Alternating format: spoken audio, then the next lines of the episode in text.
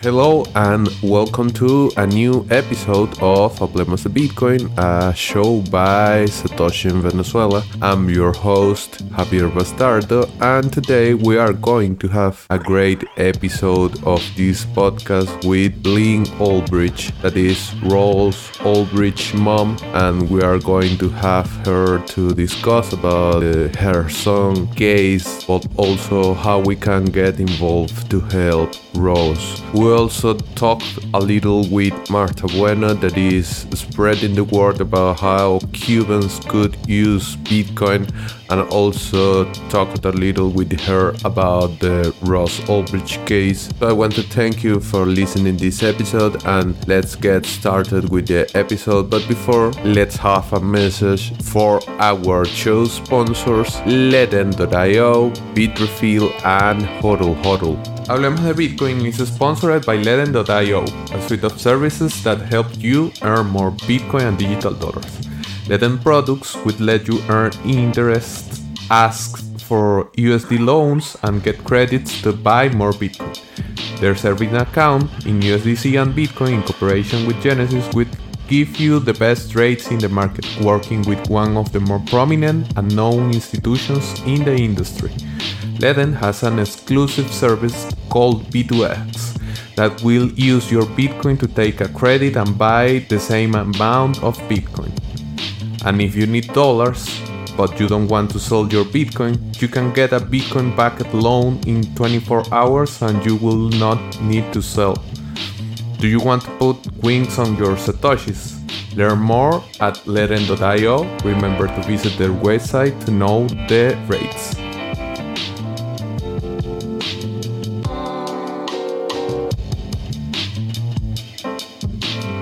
Now we're going to have a message from Hodl Hodl that is a P2P market with no KYC and not custody of your funds. You will be transacting in a private way using multi signatures of Bitcoin protocol. You will also have the option to use their Leden service that works in the same way without KYC, with no custody, and in a user friendly way. Hodl Hodl. And finally, Bitrefill. Bitrefill is the easiest way to live through your Bitcoin. Remember that you will find almost 300 different options to buy gift cards through the platform. So, yes, it is easy to live with Bitcoin thanks to Bitrefill.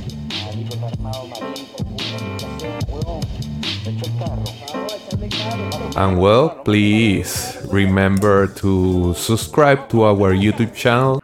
Well, thanks a lot for being with us today, Miss Ulbricht. It is a really great pleasure, especially to talk about this uh, topic that we are going to discuss today. Uh, well, thanks for being here and welcome to Hablemos de Bitcoin. Thanks for having me. Muchas gracias. Thank you. Excellent. Pretty nice Spanish. Uh, if, Uh, if not too good, but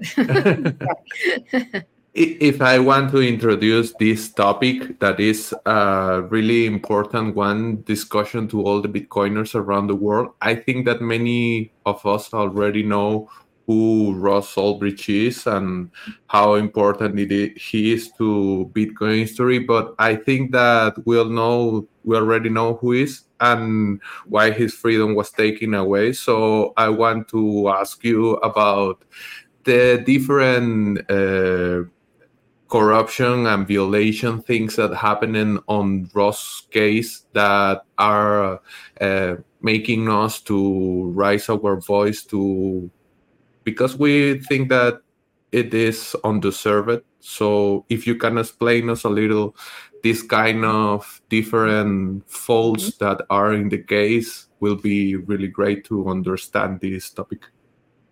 yes, thank you for that question. The most obvious, the biggest um, part of that question were that there were two corrupt agents that went to prison. And one of them, I think, is still in prison, but he's getting out soon. Um, and they they were in prison uh, for stealing and corruption. And essentially, what happened was they got access to the Silk Road website and used that access to um, steal, steal from vendors. And but it also they had the ability because they had this access to they had passwords, PIN numbers. They they acted as several aliases.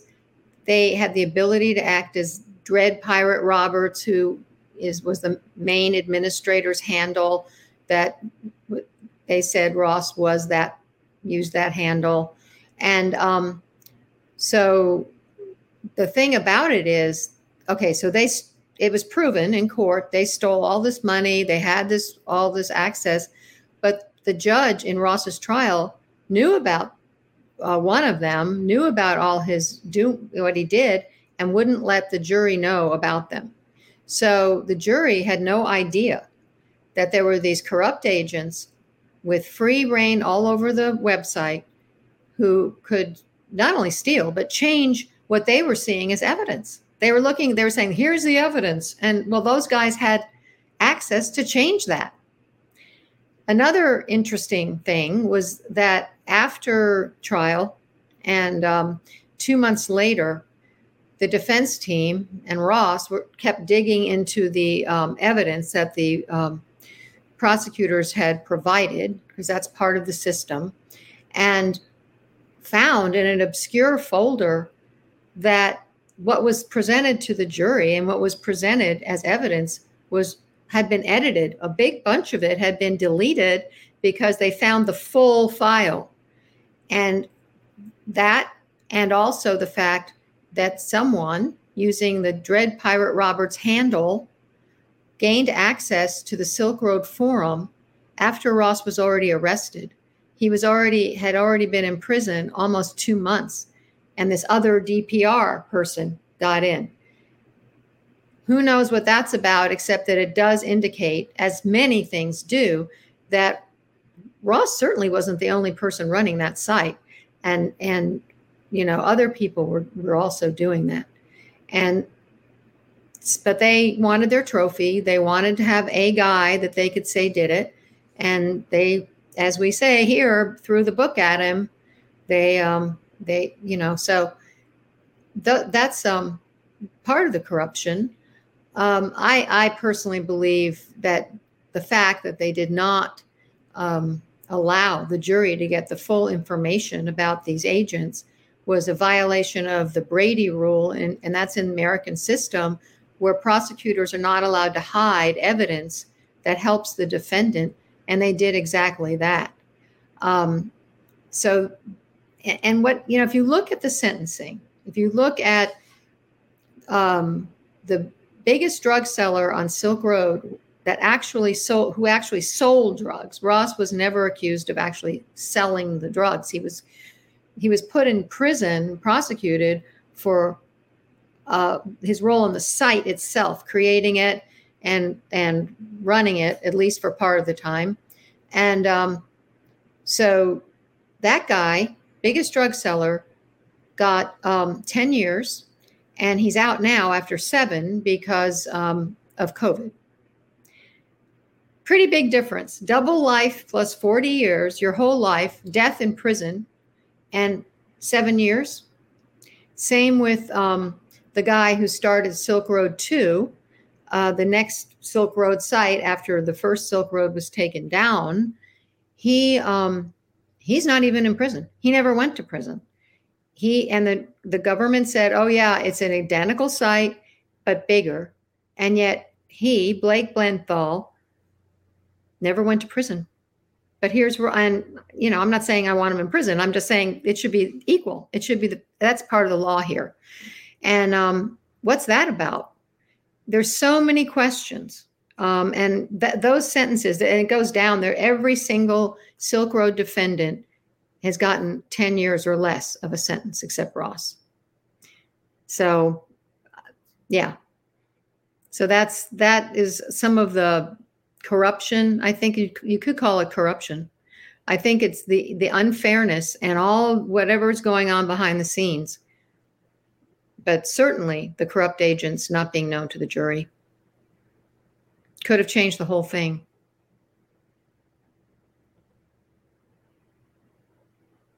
I definitely think that it could change a lot if if the jury knew this information. And also about this uh, last comment that you made uh, around other platforms other operators operators of similar platforms.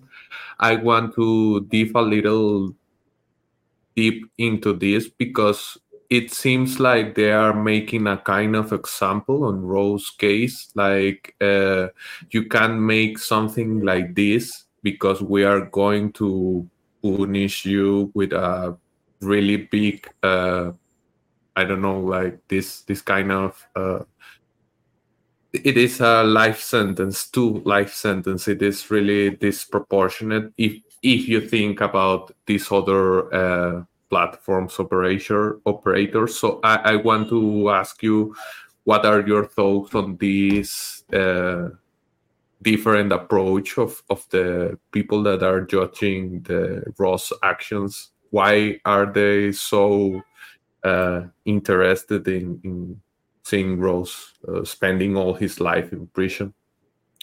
Yeah, um, that's an interesting question. Um, why Ross, right? Why such a huge sentence. And it is a, violation of the Sentencing Reform Act, which is a, is U.S. law that says that if somebody does something similar to someone else, they should get very similar sentencing, which just makes you know it's just fairness. Um, I think that at first I thought, oh well, this is a drug case, and you know, okay. And then I saw these sentences, which were so much less than Ross. You know, the biggest drug seller, the biggest seller of cocaine, he got five years. The biggest seller of um, meth got three years.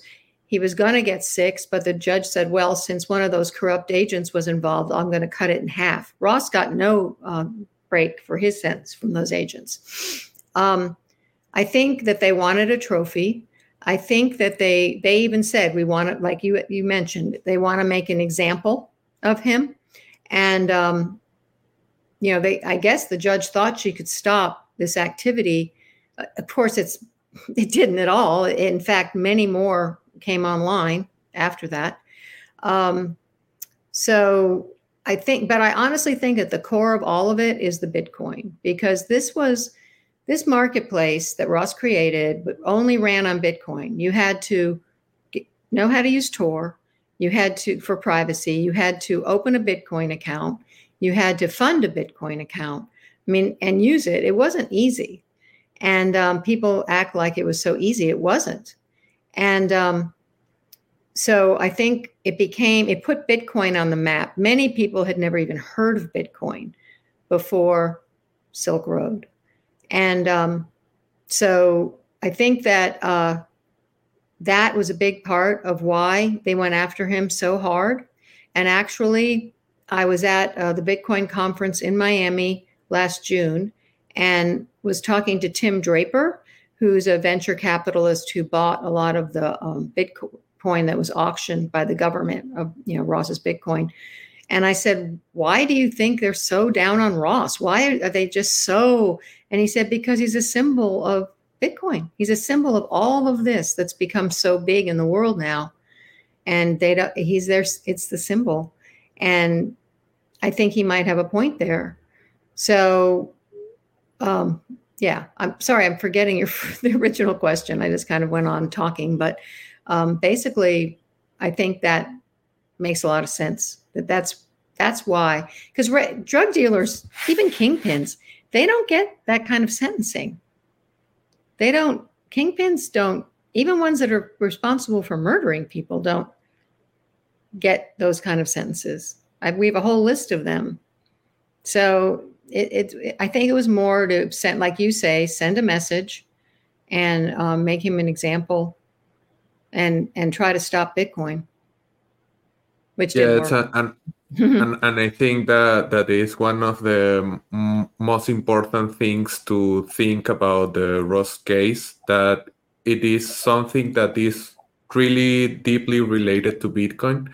That if yeah, it it, if it wasn't because of the uh, Ross platform, many of the people that are living through Bitcoin today really won't know a word about Bitcoin. So it seems to be like a way to tell others that uh, you can end your days like this because of trying to create something that give freedom to the people. Because i think that the, there is a kind of uh, morality thing around if the products that you sell or buy are uh, some kind of good or evil things but you are just uh, making a site where people can exchange anything that they want in a freely way. They they were not compelled by Ross or any of the Silk Road operators right. to do so. So no I think that yeah. mm-hmm. right. And and yeah, and, and that and that is really sad to see because the the drug war is not even close to finish because of Ross spending his life in prison, and it is really unfair. But sadly, this is the reality that we are facing, and I want to ask you how we can get involved because I'm I'm trying to uh, approach this case to our community, the Spanish community, but I also want to know how we can help uh, if we can do it. Well, thank you. That's really nice. Um, I well, we uh, we have a petition. Well, first of all, if people want more information, please go to freeross.org. And there's a lot of information, and we have footnotes where pe- they can really dig into things. Um, I recommend it. Um, and on the home page, not only do we have all those sentences that are so much lower than Ross's and all of that information, but we have a red button at the top right to click and you can sign the petition to the president saying, please correct this sentence. This isn't right. This is this is terrible. And um, it's got almost a half a million signatures. You don't have to be an American. You can you can, you know, anyone can sign it. And um, it, yeah, so please sign that petition. Please share the petition. Yeah, there it is, right on the homepage. Click to sign the petition. We're one of the biggest uh, petitions on change.org now, or getting close to that.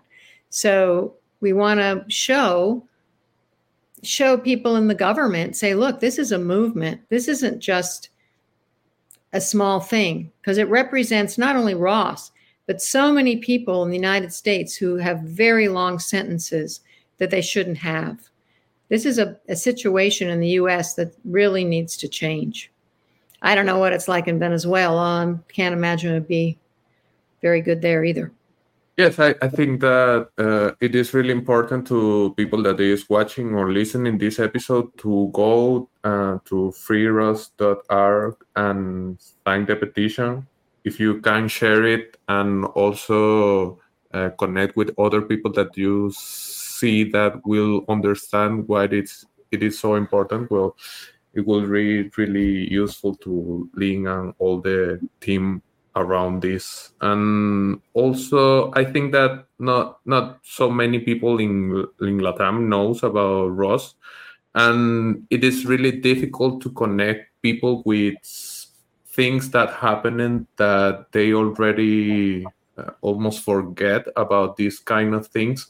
But I want to ask you, what is your uh, invitation or, or, your comment to uh, the Spanish-speaking community to maybe may be involved or try to mm-hmm. help if they want to? Right.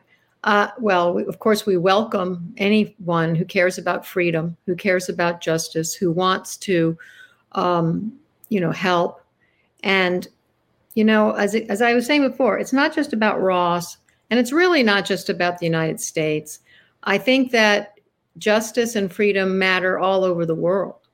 And um, he is a symbol with Bitcoin. And I think Bitcoin, I know I have friends who are working with people in Venezuela with Bitcoin um, and the and the uh, potential that it has.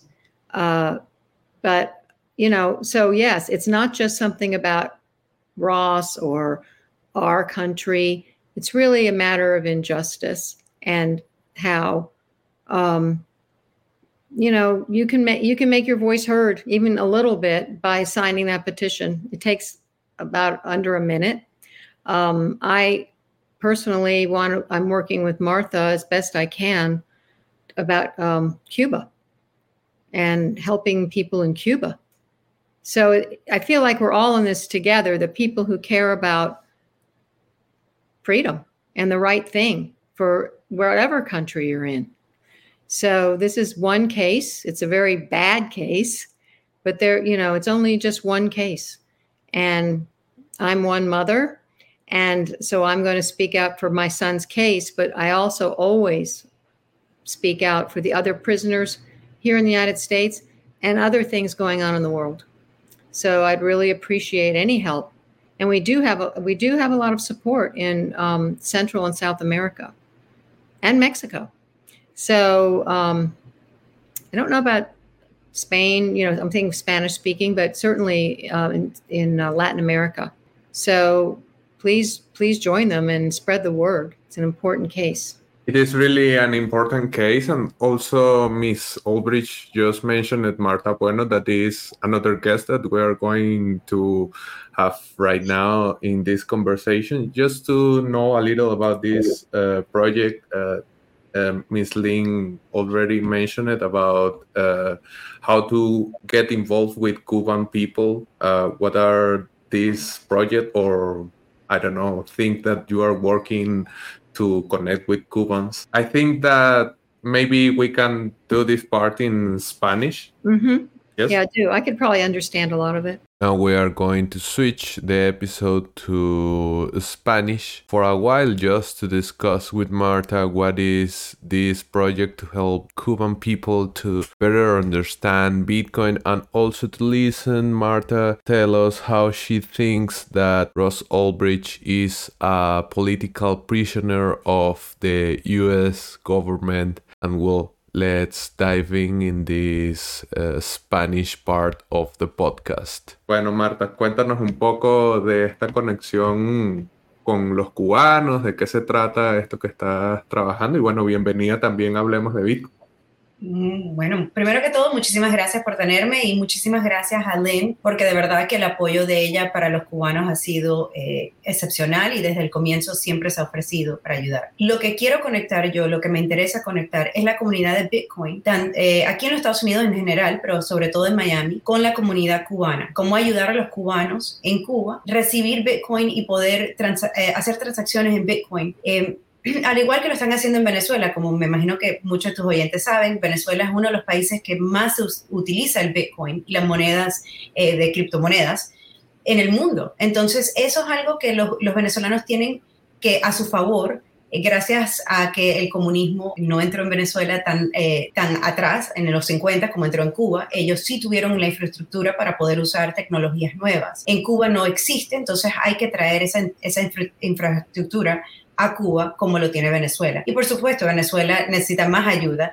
Eh, la idea es de conectar estas comunidades y las cosas que han funcionado en Venezuela, poder usarlas en Cuba al igual que lo que funciona en Cuba, poder eh, pasarlo a Venezuela. La idea es de darle libertad, la mayor cantidad de libertad, libertad financiera sobre todo, a los países que más lo necesitan. Perfecto. Y si de repente alguien que nos escuche esta conversación con Link o esta parte directamente sobre Cuba quisiese participar, apoyar, ¿dónde puede conseguir tu contacto o dónde consigue más información sobre este proyecto? Por supuesto. El proyecto todavía es muy nuevo. En realidad lo estoy haciendo con People for Cuba la idea es que estamos enviando medicamentos a Cuba en este momento. Si se quieren conectar conmigo directamente, me pueden conseguir en todos los medios eh, sociales, eh, arroba bueno for Miami, el número 4 es eh, el for bueno 4 Miami. ahí me puedes conseguir en Twitter, sobre todo en Instagram, en Facebook, en todas partes. Se pueden conectar directamente conmigo. Siempre mantengo los canales de direct message abiertos. El proyecto de People for Cuba lo estamos lanzando aquí en Miami y es recolectar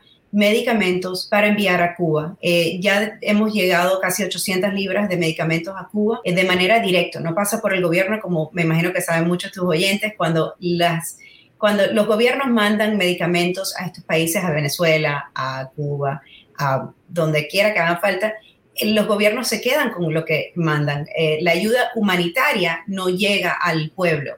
Eh, en Venezuela, lo hemos visto, en los Estados Unidos le han enviado millones de millones de dólares a Venezuela y según USAID, eh, menos del 2% llegó a las manos de los venezolanos. Lo demás, pues, quién sabe dónde se quedó, según los, eh, dependiendo de quién le pregunte, puede ser el gobierno, puede ser el interino, puede ser las organizaciones. El punto es que no les llega. Nuestro gol es de llegarle directamente y crear ese puente entre las personas que están en Cuba que necesitan los medicamentos y la comunidad aquí en el extranjero. La idea es de poder crear eh, eh, ayuda directa y humanitaria. Nosotros no necesitamos el gobierno que nos ayude, nosotros nos podemos ayudar entre nosotros mismos.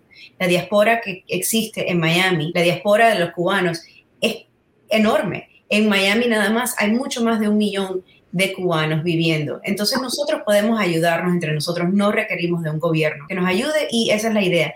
Ahora, después de llegar las medicinas, nos gustaría llegarles eh, con una forma, una moneda, algo que puedan eh, transaccionar en Cuba y usar algo fuera del sistema Brutal, porque además esto nos permite conectar esto que venía mencionando Link sobre que a pesar de que estamos hablando del caso de Ross, todo lo que nos interesa es la libertad. Bitcoin como una herramienta que brinda libertad para los ciudadanos de Venezuela, de Cuba y del mundo en general y que también fue en su momento una herramienta que se encontró para crear un lugar en donde pudiese intercambiarse cualquier tipo de mercancía de manera irrestricta y eso también es una forma de encauzar la libertad. Así que, bueno, la invitación aquí a sumarse también a Buenos for Miami. De todas maneras, los links eh, a las redes sociales, tanto de Link como de todo el equipo detrás de la campaña Free Ross y de Marta van a estar añadidos en la descripción del video y en sus agregadores de podcast, así que van a poder contactarse con ellos. Quisiera finalizar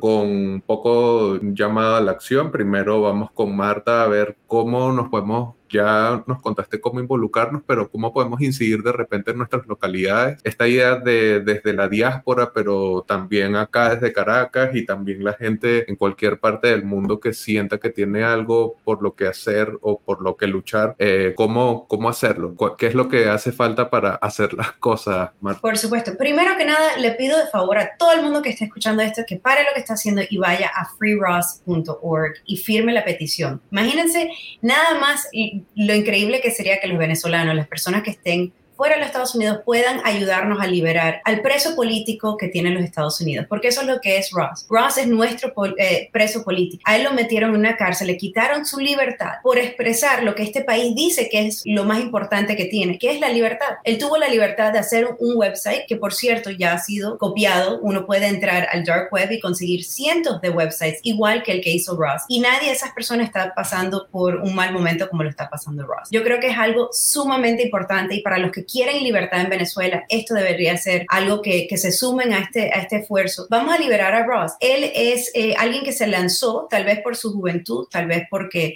eh, se creía que, que, no sé, que podía hacer algo bueno por el mundo y empezó a usar Bitcoin para hacer estas transacciones. Él fue el que le dio la, la legitimidad al Bitcoin. Y yo creo que nuestro deber como Bitcoiners, como gente de la criptomoneda, es de apoyarlo. Así que les pido de favor que vayan a freeross.org. A partir de ahí hay muchas cosas que podemos hacer. Continuar de usar cripto, hacer esta comunidad, yo creo que es lo más fundamental. Y de ahí, pues, eh, no creo que tengamos todas las respuestas. Para Cuba, para Venezuela, no tenemos todas las respuestas de cómo usar la criptomoneda. Yo creo que eso solo viene con gente, gente de a través del mundo haciendo estas pequeñas transacciones y viendo qué funciona y qué no funciona y cómo podemos salir eh, de las situaciones usando la tecnología. Totalmente de acuerdo y bueno, la invitación de nuevo a que vayan de una vez si estás viendo el episodio, freeross.org. Eh, Link, I want to ask you, as I made with Marta about uh, these uh, final thoughts on how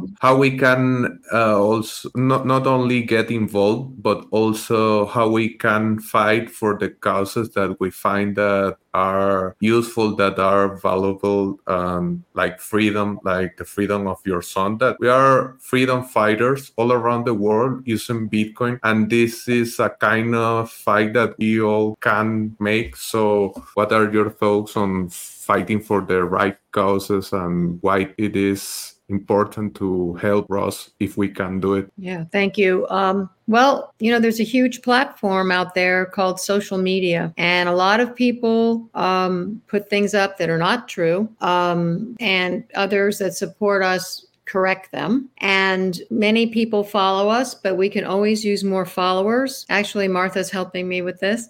And, um, you know, just getting on Twitter or Facebook or Instagram and um, retweeting us, uh, commenting, spreading it, and sharing it with uh, people in your country or around the world. Um, it becomes a movement, right? That's how we got almost half a million signatures on our petition is because people hear about it and they learn about it. And so the more people can put it out, you know, put it up on social media, put it up on the internet, articles that have been written about it, that sort of thing, the better it is. The more people think, well, this is really wrong. This this has got to change. So, um, you know, if, if, whatever help people can give uh, that way would be wonderful. And I don't know if you're putting up our Twitter and Facebook, but um, you are okay. Good.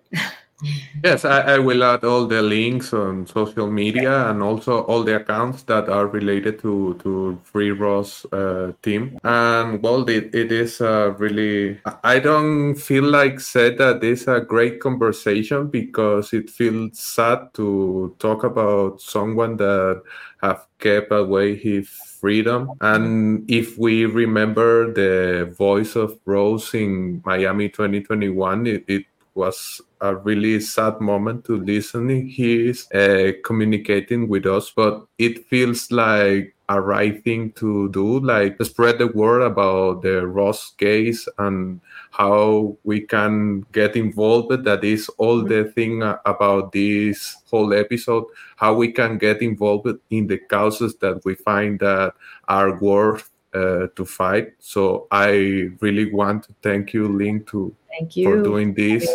Um, oh, and also, Martha, thanks a lot for connecting us with Cubans.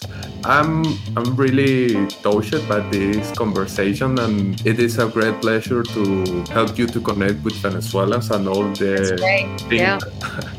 but well, thanks a lot, and well, people, please, really, really, please go and tweet out the hashtag FreeRoss and also go to freeross.org and sign the petition, share it. And just so you know, I know, I, am sure, I know it's true, Mark, too. We're for you in Venezuela, too. I, I think, I feel like the world is dividing up in every country between people who love freedom and just want to live their lives and have freedom to do what they want and the and tyrants, people who don't want, who want to control other people. And, um, so we're with we're with you in Venezuela. Thanks a lot. That means a lot. And well, let's close this conversation here. And thanks a lot for the people that will listen this episode and check on YouTube.